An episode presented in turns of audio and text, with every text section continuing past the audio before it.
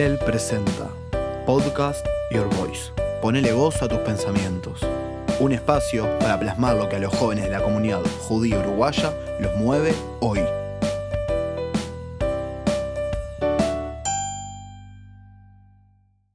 Bienvenidos al quinto episodio de Hillel Your Voice, donde vamos a estar hablando de lo que les interesa a los jóvenes de nuestra comunidad judía uruguaya.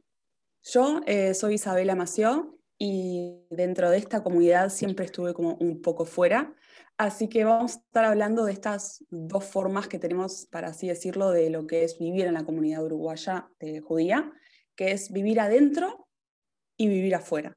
Eh, por eso me va a estar acompañando Rona, que al contrario de mí, siempre vivió adentro de la comunidad, con una familia. Bueno, Rona, introducite vos, contanos un poco sobre vos. Hola Isa, eh, bueno, yo fui al colegio de la comunidad, siempre mi grupo de amigas, hasta que empecé a ir a taller de arte, fue dentro de la burbuja, por decirlo de una manera. Vengo de una familia bastante metida en la vida comunitaria. Y tal, ese es un poco mi, mi background, un poco de cómo me crié en relación a lo comunitario.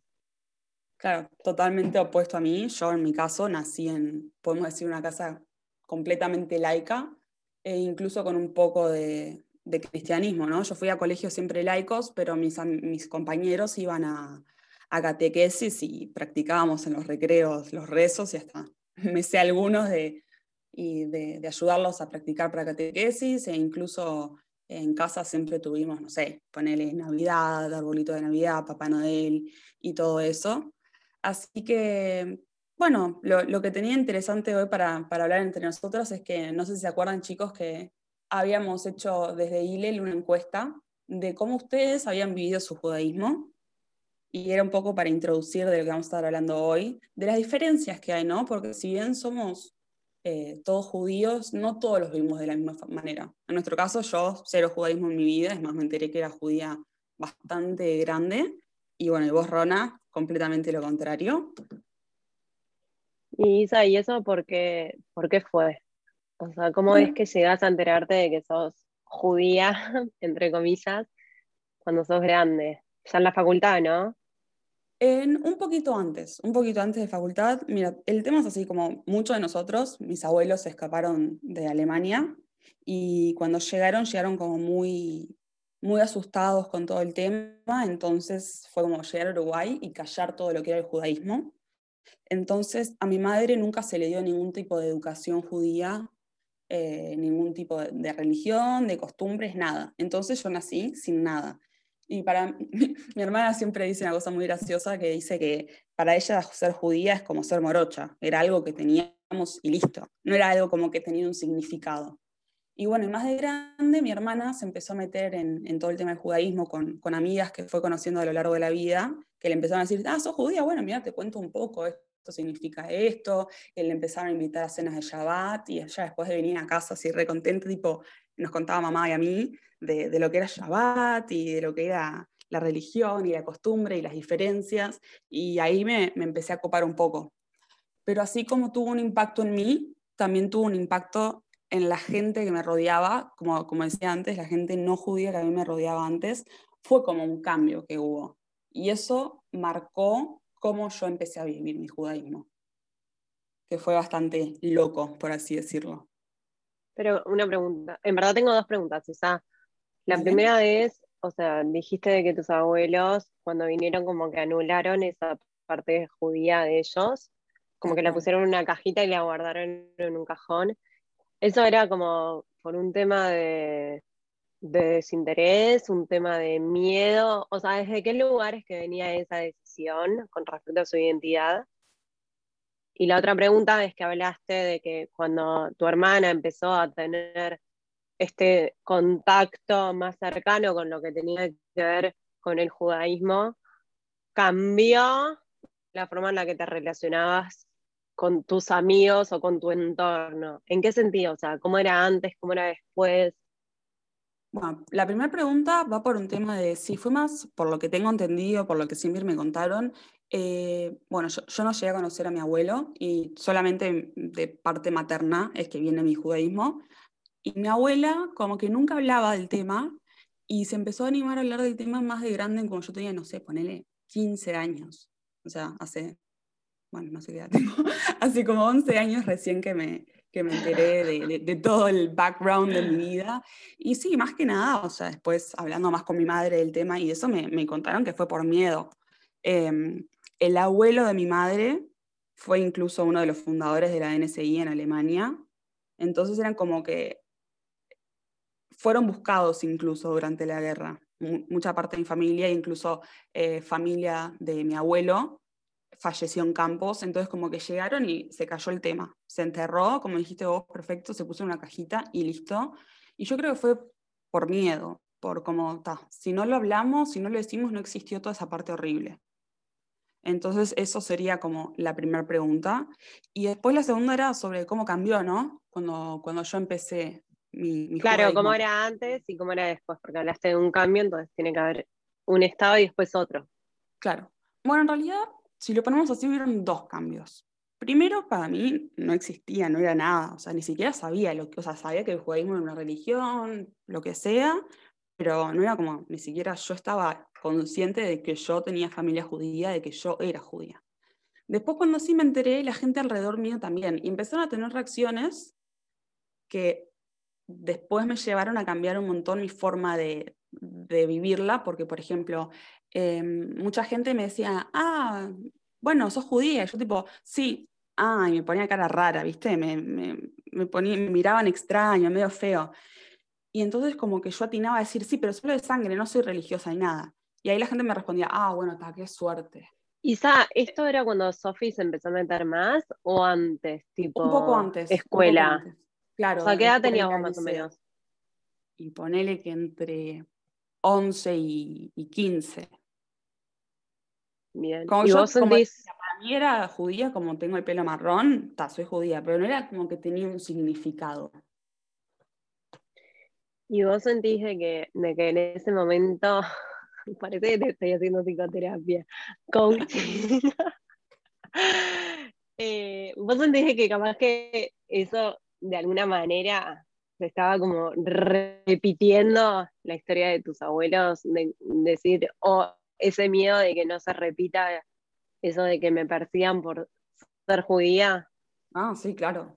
Después de que la gente me respondía, ah, bueno, qué suerte, entonces sí, como entonces podemos llevarnos, podemos ser amigos, después de que yo decía que no era religiosa ni nada, obviamente que empezó a yo como negar mi judaísmo. Me acuerdo yo siempre decía, soy judía, pero solo de sangre, solo de sangre, como que siempre me tajaba. Y aparte, no solo eso, sino que también viví muchos, muchos casos de discriminación hacia mí y hacia gente alrededor mía, que, que también me dejaron con mucho miedo. Y yo, a ver, yo era una chiquilina chica, ¿no? Yo quería pertenecer. Yo en un colegio laico donde todos eran más o menos cristianos o, por ese lado, que, que yo fuera judía y me dijeran tipo, ah, qué rara que sos por ser judía, obviamente yo lo reprimía. Y después me pasó de, tener casos horribles de discriminación. Eh, yo iba a un colegio que quedaba cerca de otro colegio judío y un chico pasó con su uniforme y yo estaba con un amigo de mis amigas, no era amigo mío, no me caía para nada bien, y después me entendí por qué, y tiró un comentario, a este hay que matarlo. Y yo pregunté tipo, ¿por qué? Pensando que habían tenido, no sé, un problema, no sé, en la calle, que se conocían, que se habían peleado, ponele y dice, no, por judío de mierda. Y ahí como que, ¿qué haces, no? Vos en esa situación vos con el miedo de que ya tenés, de, que lo niego y encima escuchar que una persona de tu edad, de tu entorno, diga a este que matarlo por judío de mierda, fue como, pa, esto es un montón. Y en su momento yo tenía que quedarme callada porque realmente me asusté. Si un tipo que está caminando a mi lado dice eso, como que, que literalmente quedé paralizada. Y después lo que pasó fue que una compañera le dijo, ah, pero mira que Isabel es judía y las, no sé, las 10 cuadras que caminamos las caminamos en silencio. Como que no, nunca se preguntó, ¿está bien lo que dijo? ¿Está mal lo que dijo? Eh, nadie de mis compañeras tampoco dijo nada, simplemente fue un, eh, ah, mira que ella es judía, así que no hagas más esos comentarios enfrente de ella, ¿no? Como, no eso está mal, sino que enfrente de ella como cállate la boca.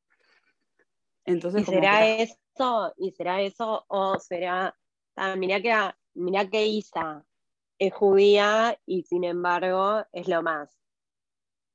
No, te puedo asegurar que hoy en día no lo fue así.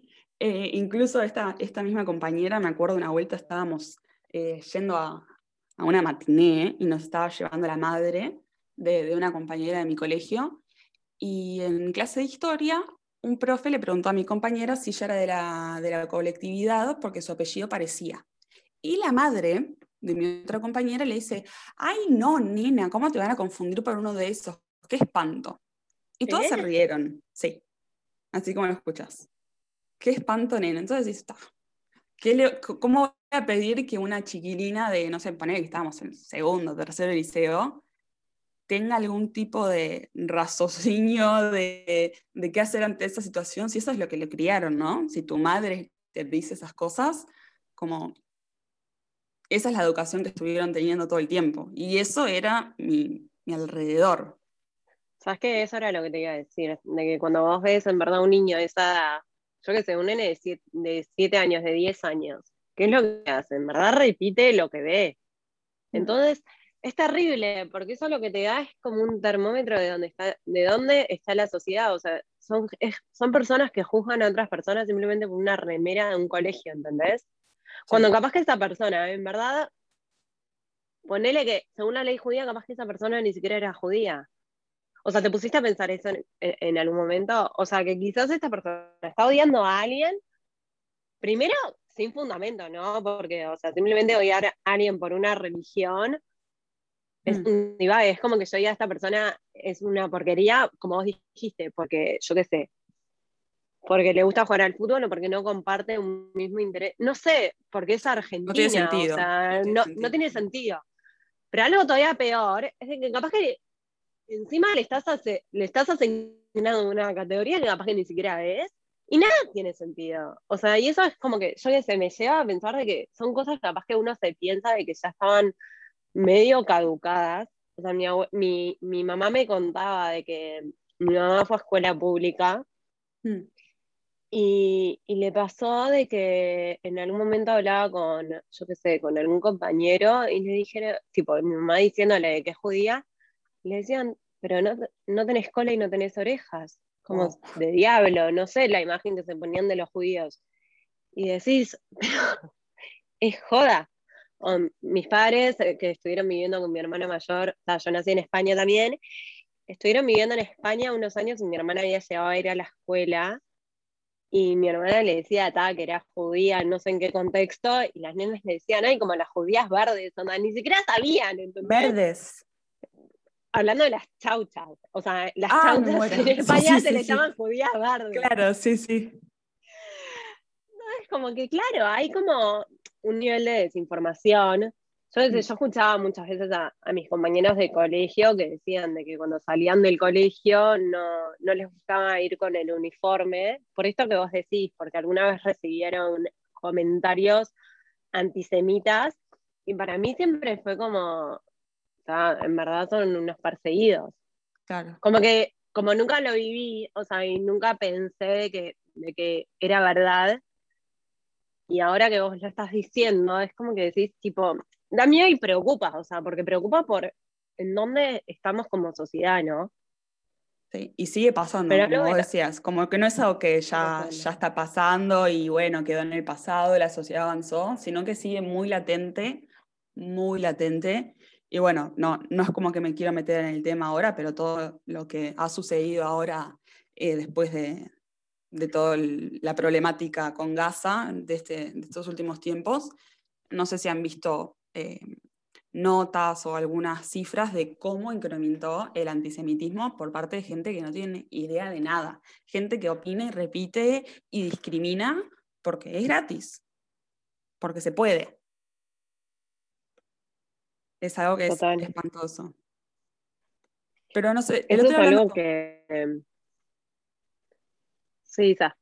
No, no, decime No, que eso también es algo de, que yo me pregunto todo el tiempo, ¿no? O sea, existe ese odio, ¿no? Existe ponerle el antisemitismo, existen esas pruebas que la verdad es que querramos o no querramos, siempre van a existir o sea, no quiero ser ni, pesimista, ni, ni trágica, pero la verdad es que yo siento de que manifestándose de una forma u otra, y en mayor o menor medida, es algo de que, de que siempre va a existir. Entonces, ¿qué hacemos nosotros con eso, no? Como, yo sé, cada vez que pasa Yom HaShoah, yo lo, lo que pienso es, primero que, que no logro, no logro procesarlo, o sea, no logro que, que deje de doler. Pero por otro lado es, yo en verdad no quiero que eso sea mi mochila. O sea, ¿yo qué hago con eso, no? O sea, yo no quiero todo ese antisemitismo que sea como una carga que a mí lo que haga es me encorve cada vez más, sino de pensar de, ¿sabes qué? Existe esto y yo con la única forma que tengo para luchar con esto es con luz. O sea, hubo tantas familias que se destruyeron, tanta gente que sufrió, tanta gente que dejó la vida, tanta gente que hizo sacrificios sobrehumanos durante esa época. Y yo estoy acá. Entonces, que yo esté acá tiene un, un significado. Entonces, en verdad, yo tengo que hacer que eso valga, haya valido la pena. Y lo mejor que tengo es como en el residencial donde vivía mi abuela, decían tipo honrar la vida, ¿no? Como, y, es algo que mi familia siempre me transmitieron, que es el se va la bandera del judaísmo con orgullo y sentite de que vos también sos como un representante de todo el judaísmo, o sea, vos cuando estás en un lugar eh, en el que hay no judíos, vos no sos Ronit, o sea, vos lo que sos ahí, sos judía. Sí, y eso es lo que siempre me pasa en el trabajo. Son la, judía, o sea, y cada acción que vos tengas es la visión que van a ver de, los judíos. Y eso me empecé a enfrentar en el taller de arte cuando era más chica, no tanto, porque la verdad es que habían otros más judíos, pero en la facultad, si bien habían otros, éramos pocos. Y mucha gente nunca había tenido un amigo judío, nunca había estado, compartido un espacio con alguien judío. Y ya en ese momento yo sentí que tenía que tener cuidado con lo que decía. Porque lo que yo decía nos estaba representando a todos. Sí, sí. Y, y en el trabajo hoy en día lo veo más, lo veo más que nunca. O sea, yo soy la única persona judía en toda la empresa. Y trabajo en un rubro que, que es heavy, o sea, es complicado. Es un rubro donde hay gente que no, no es que tienen viajes y mundo y que están, son muy estudiados. O sea, hay gente que hay gente que con suerte terminaron la primaria, ¿no? Claro. Y, y, que ahí siento de que cada acción que yo hago, en verdad también, o sea, está hablando de todos. Cada día que me saco de quicio es, es la judía se sacó de quicio. Cada vez que, que trato de hacer unas cuentas justas o de dar una mano a alguien, somos los judíos y son los valores judíos.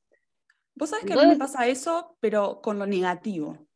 Nunca me pasó de que digan, ah, eh, no sé, por ejemplo, yo soy una persona que cuando viene a mi casa me encanta agasajar de la forma que pueda, no sé, sé que va a venir a mi casa, cocino algo rico, preparo algo para tomar, y, y eso nunca lo recuerdan como, ah, la judía siempre que voy a su casa me prepara algo rico. Pero si un día, no sé, como decís vos, cuentas justas, lo que sea, eh, quiero arreglar un tema de plata, ah, bueno, la rata, eso es judía.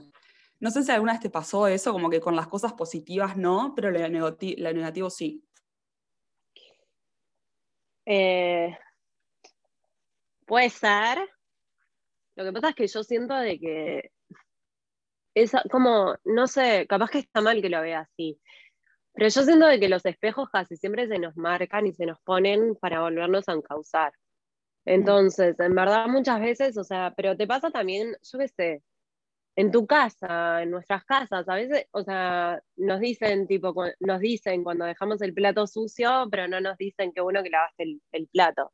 Tal cual. ¿Entendés? Como que nos, o sea, en general uno tiende a, a, ir a marcar las cosas cuando, cuando se salen del camino y no cuando vos venís por el camino, o sea, vos cuando estás en el auto y tenés Waze prendido, Waze no te dice, bien, mira que estás yendo por la ruta correcta. Claro, bien, no, cuando, te, cuando te cambiaste y cuando no doblaste donde Waze te decía que dobles, te dice recalculando. Tal cual. Tal cual. Y te hago una pregunta, porque yo, yo hace un rato estaba contándote sobre la discriminación que se vive siendo judía en el mundo, digamos, fuera del judaísmo. Y en las encuestas de Hillel preguntamos qué onda, cómo era, si hay discriminación también dentro. Que yo, por más que ahora sí estoy más dentro, no puedo decir que soy parte de la colectividad, que soy como que me conozco a todo el mundo. Entonces, ¿qué, cómo, es? ¿Cómo sentís vos que sí estás súper dentro? ¿Cómo sentís el tema de la discriminación? Primero, que el estoy súper dentro o no estás dentro, me parece que, que es como medio erróneo erróneo que manera. corregime. No, porque me parece de que, a ver, yo no estoy más adentro que vos. O sea, ¿qué significa que estoy más adentro que vos? Que fui al integral, o sea, eso no me hace estar más adentro que, que vos. Capaz que vos tenés un montón de, de conocidos y de amigos, y o sea, ¿quién está más adentro o más afuera de la comunidad? También me parece que es como medio difícil. Lo que sí yo te puedo hablar es de alguien que fue a colegio de la red y, y, y pero no significa que yo esté más adentro que vos. Capaz que, justamente, capaz que hoy en día vos estás más involucrada que yo. Pero esa pregunta que hicimos en la encuesta de ILEL en verdad surgió porque yo, yo creo de que era así y la verdad me sorprendió ver de que tanta gente lo veía de la misma manera. O sea, 91 de 98 personas contestaron de que dentro de la comunidad también había discriminación. Mm, ahora me estaba pensando que no sé si la, si la pregunta era muy clara, porque en verdad se puede interpretar, se puede tomar como de diferentes aristas, ¿no? Se puede pensar como que si nosotros discriminamos a la gente de afuera, mm. o como la pensé yo, que es entre nosotros mismos. ¿Y vos qué tipo de discriminación ves? ¿Qué sentiste? Yo creo yo creo que existen las dos. O sea, por más que, que, no nos deja bien parados, yo creo que existen las dos. Existe un, una, una suerte de discriminación hacia afuera, que por un lado es positiva y por un lado es negativa. O sea, por un lado es como que ayuda a mantener el judaísmo, por otro lado me parece que el discriminar, cuando uno lo hace con mala intención y desde el querer ponerse sobre otra persona no funciona. O sea, desde ese punto de vista me parece que, que no está bueno. Discriminar en verdad es separar. Y, y en, en, verdad, o sea, yo soy distinta a vos, o sea, y no por eso soy, o sea, me hace mala persona de, eh, como identificar nuestras diferencias. Pero cuando yo trato de marcar nuestras diferencias para ponerme sobre vos, ahí es que me parece que está mal.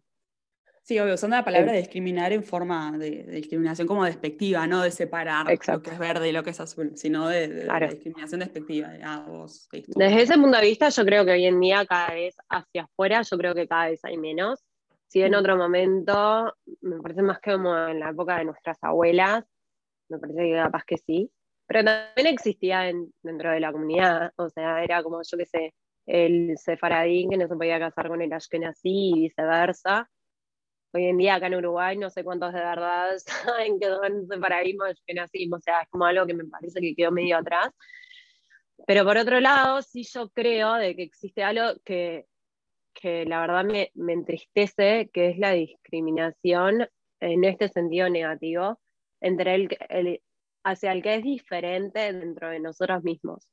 A vos sos un poco más religioso, a vos sos un poco menos religioso, a vos vas hasta tu a vos vas hasta otra, o hay ese tipo de discriminación, me parece que re existe y es horrible. Y yo qué sé, yo por ejemplo sí me sentí no discriminada, pero sí incómoda con esa situación. En particular, yo qué sé, siendo desde chica a mí me trataban como la religiosa de la generación. ¿No? Y yo era como, pero yo no soy religiosa, mira, estoy de pantalón, ¿entendés? Si es un divague, ¿entendés? Porque un pantalón, tipo, no te define. Como no te define una pollera, como no te define una claro. como no te define comer, callar. O sea, son manifestaciones y son prácticas que uno puede adoptar. Pero yo tenía pánico, ¿entendés? O sea, yo de chica me encantaban las polleras y yo no quería usar pollera porque no quería que me pongan la etiqueta de religiosa. Claro. Que hasta el día de hoy, o sea, es algo que no me gusta. O sea, no me gusta ese tipo de etiquetas porque es como, es una etiqueta, pero como para separarte desde un punto, desde una perspectiva negativa. Y eso me parece. Es una persona completa, ¿no? No es solamente decir. Que sos una persona completa, no es si sos religiosa o no religiosa. Exacto, pero nada, yo era, era horrible para mí, porque me acuerdo que volvíamos de los Jaim y la maestra preguntaba, eh, ay, ¿a qué Gil fuiste? Y todos era, ta, fui a este, fui a este, fui a este. Y yo fui a otro, que se considera como más religioso, todo entre comillas, o sea. Sí, sí. Y la maestra me ponía una cara de horrible, ¿entendés? Y ah. o sea, primero, vos estás viniendo y nos estás enseñando hebreo y judaísmo, no sé qué, ¿y cómo vas a, me vas a poner esa cara? No sé sentir de que me dé vergüenza decirte que fui a esa sinagoga. O sea, ¿de qué estamos hablando? No, aparte de las niñas, si estamos hablando de escuela, o sea, espantoso ah, que un adulto te, te diga esas cosas, te, por más que no te lo dijera, te lo demostrara con un lenguaje facial, físico, de decirte, ah, qué mal, qué, qué raro, qué feo.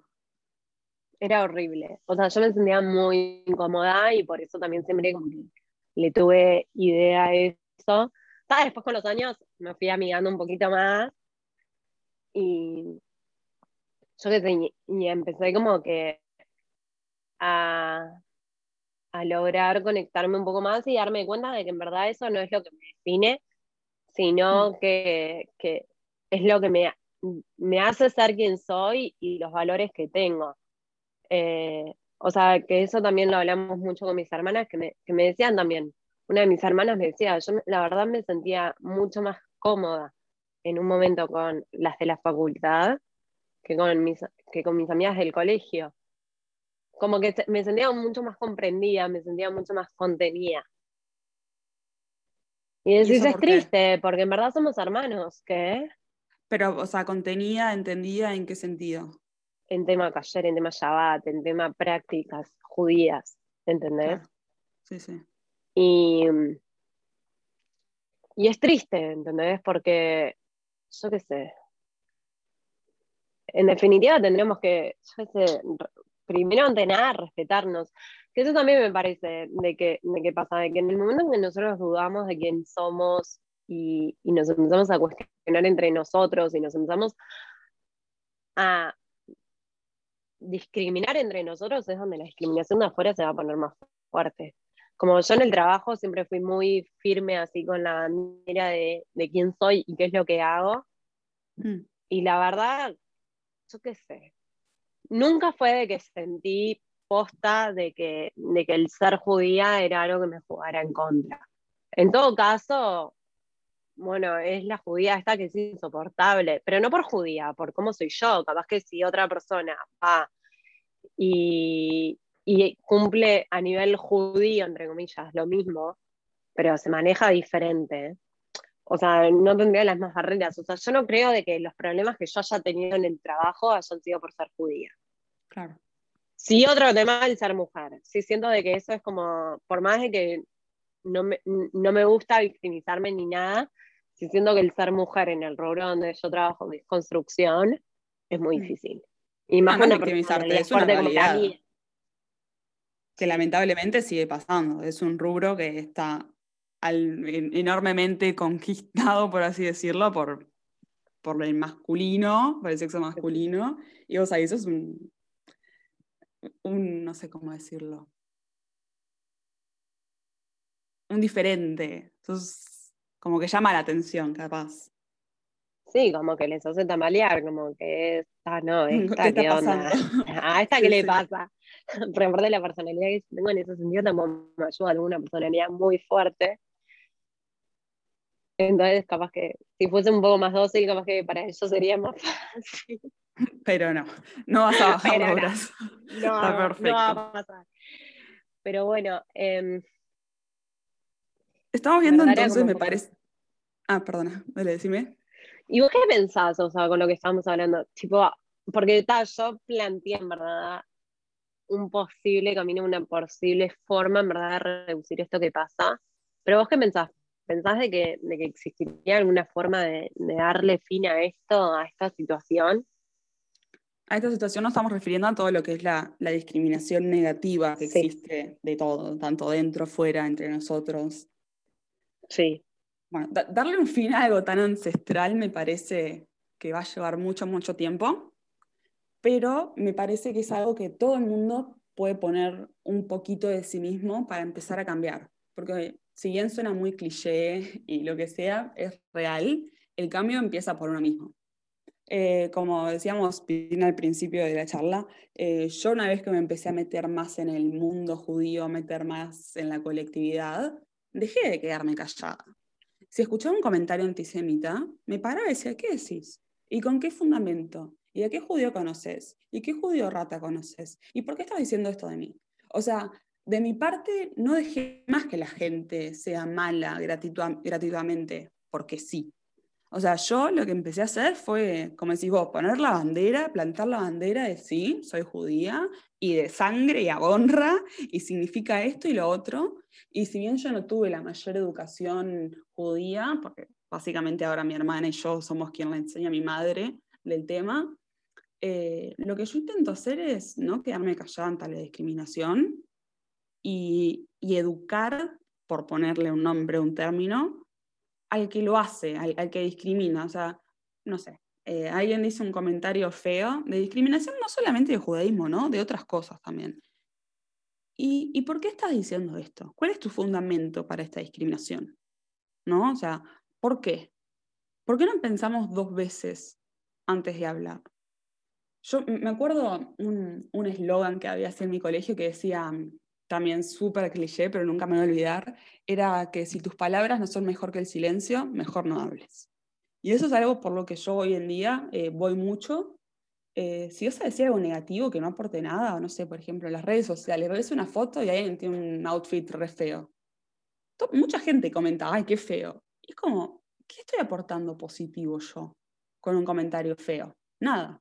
Entonces, bueno, ¿qué es lo que puedo hacer yo desde mi posición? Es invitar a la gente a reflexionar por qué estás haciendo lo que haces y también yo misma pensar dos veces, porque muchas veces, a ver, soy humana, eh, me pasa de ver a alguien por la calle y decir, ay, qué espanto, y es tipo, ¿y por qué estoy diciendo esto? ¿Por qué estoy pensando esto? ¿Qué me importa? ¿No? Eh, entonces yo creo que una de las formas de, que tenemos nosotras de, de taclear este problema es educándonos y educando el otro y no quedarse callado, porque yo las veces que me quedé callada, por ejemplo, esta vuelta de, ah, este hay que matarlo por judío de mierda, hasta, el, te digo, pasó hace 12 años más o menos y hasta el día de hoy me duele haberme quedado callada. Digo, ¿por qué me quedé callada? Ah, pero eras una nena.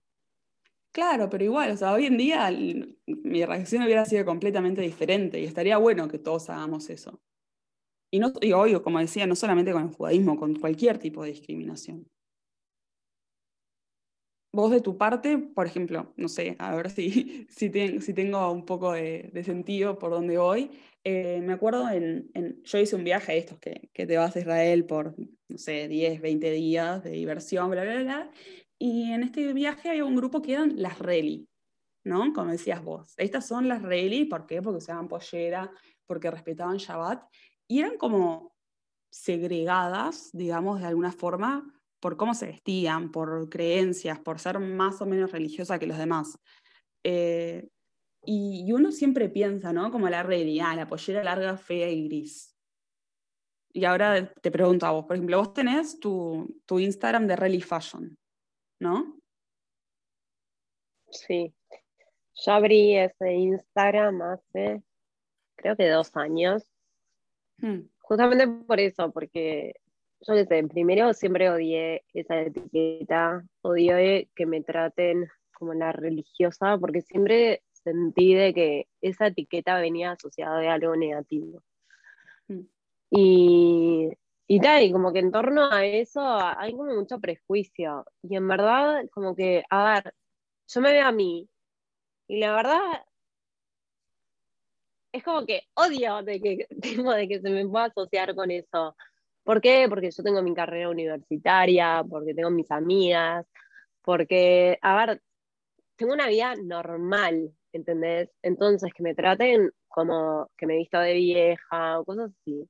No me gustaba, es como que quería separar y decir, mira, mira que te podés vestir, yo qué sé, usando pollera, podés respetar Shabbat, podés comer taller y no por eso vivís en un cajón no por eso vivís como en el siglo XIX, no por eso sos como,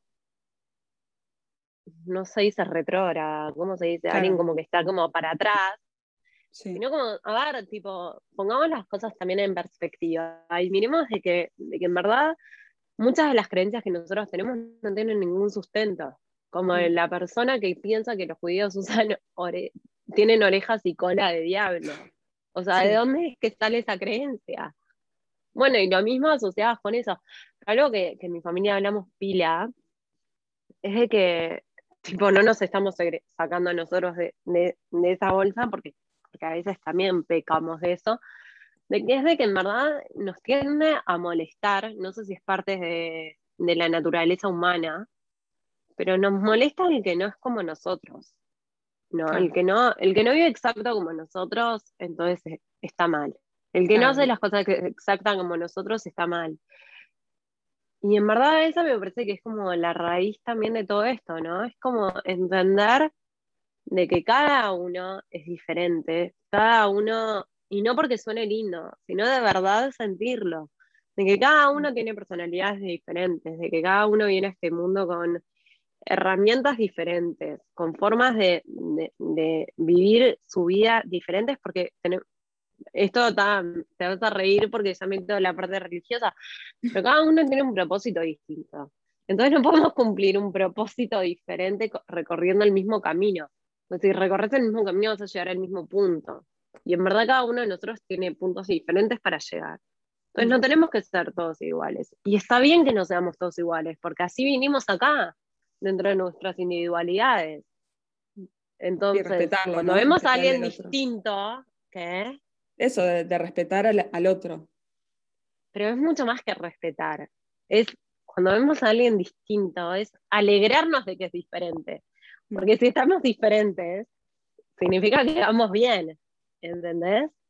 Sí. Como que no tenemos que ser todos fotocopias. Como viste en la escuela de que vos ves los grupos de amigas y sabes perfecto quién es amiga de quién, porque todos están peinados iguales, porque se dicen todas iguales, porque hacen todo igual. Sí, no, o sea, somos distintas, o sea, somos diferentes y cada uno desde su lugar tenemos algo para, para aportar y algo para dar. O sea, yo qué sé, como cuando en el trabajo, o sea, si vos pensaras igual si todos pensaran igual, te genera como una visión de caballo, ¿no? Como no ves para los costados, como que el que haya variedad, el que cada uno tipo pueda aportar su visión, es lo que hace de que, de que podamos avanzar y de que podamos llegar todavía más lejos. Entonces, abracemos esas diferencias, abracemos el quiénes somos y caminemos juntos. Esa era una canción, esa era una de las canciones también que aprendimos en el GAN, en el jardín. Sí había una canción que se llamaba, que decía, tipo, no camines delante mío, puedo no seguirte, no camines detrás mío, puedo no guiarte, camina al lado mío y seamos amigos. O sea, y tal, y después seguía con y juntos, eh, tipo, traeremos a Macías, algo así era, pero el concepto es ese, el concepto es de que vayamos de la mano. Sí. ¿Entendés? Ni atrás ni adelante, juntos juntos y apoyándonos. O sea, vos podrás ser más menos religiosa que yo, respetar o Shabbat o cosas no judías, pero está, o sea, cada uno, yo siempre digo, cada uno es un mundo cada mundo es divino. y todos tenemos que ir preciosos juntos y, como decís vos, más que respetarse. No, y de eso de religioso también es algo que, que también me hace mucho ruido porque ¿qué significa ser religioso? O sea, mm. respetar Shabbat. ¿Quién define que respetar Shabbat sea más importante que otras mitzvot? O sea, hay 613, o sea, nadie es más que otros, así que está. No soy más religiosa que vos, ni nada por el estilo. Bueno, lo, lo usamos hablando mal y pronto, diríamos. Que, son, bueno, que son esas cosas que siguen pasando, ¿no? Que incluso nos, e, es eso lo que decíamos, la discriminación, ¿no? O de no saber, de no entender, de que seguimos usando el término más o menos religioso. sí. Hay, eso quedará para otro podcast. hay que ir viendo el camino de, aprender y dejar de hacer esas cosas. Y yo estoy contenta de estar en el camino, como me falta un montón de aprender, como me dijiste vos recién, de que me corregiste, de estar o no más o dentro de, la comunidad. Y sí, eh, son cosas que tenemos que empezar a aprender y a abrir un poco la cabeza y sacarnos esos conceptos más viejos. ojalá, ojalá que, que podamos, ojalá que logremos eh, avanzar por lo menos un pasito, que podamos hacer dentro de lo que, de lo que está a nuestro alcance, hacer nuestro lo máximo que podamos, mm. porque estas cosas porque no sigan pasando, porque yo sé, porque la generación de nuestros hijos este podcast no tenga sentido. Claro, como que, no este entiendan de lo que estamos hablando. Sí. Sí, sí, por favor. Pero es que esto se puede lograr con cosas súper fáciles, como por ejemplo la charla que estamos teniendo nosotras ahora que vos me podés explicar en pocas palabras qué es esto de ser más o menos judía. O sea, es un tema de ir charlando, de ir poniendo cada uno un poco de... Yo, me gusta decirle de educar, ¿no? Pero desde el buen sentido, de, de, que vos me estás educando, me estás enseñando. Y yo puedo hacerlo con otra persona. Entonces, así si nos educamos y ayudamos todos entre un poco, nuestros hijos no van a entender ni dos palabras de lo que estemos hablando hoy acá. Exacto, es construirlo juntos. Me encanta. Cliché, pero me encanta. Bueno, para. ¿Queda algo para decir, Gracias, Isa. No, que gracias. Gracias por traer este tema sobre la mesa. Gracias a ti por, por acompañarme en, mi camino y en el camino de muchos que, van a estar escuchando este podcast. Y bueno, eh, agradecerle a todos los que nos están escuchando y que nos sigan en las redes, bueno, a mí no, que sigan a Ilel en las redes, arroba ILELUI, y además, si, si les copan los podcasts, si les copó de lo que estamos hablando, ustedes también, oyentes, pueden estar grabando su próximo podcast del tema que ustedes quieran, de lo que les parezca que es importante decir, de lo que les parezca que es importante seguir aprendiendo, eso es decisión de ustedes. Así que, bueno, además paso el chivo de Rona, puedes repetir tu, Instagram, que a mí me encanta. Reli barra A mí me encanta porque eso, como que vas mostrando cómo vestirse, entre paréntesis, Reli, puede ser tipo ultra fashion. Cualquiera de tus outfits le da 10.000 vueltas a los míos, que puedo usar, eh, no sé, shorts. Eh, así que me encanta. Y también haces muchas recetas callar que tienen que mucha gente asocia, viste, me, voy por las ramas, perdón, pero mucha gente asocia que comer cayer es más aburrido, que no es tan rico y no sé, yo las recetas que veo tuyas eh, no parecen para nada no ricas. Así que los invito a todos a seguir a Ilel Uy y a Reli barra baja fashion. Y muchas gracias a todos.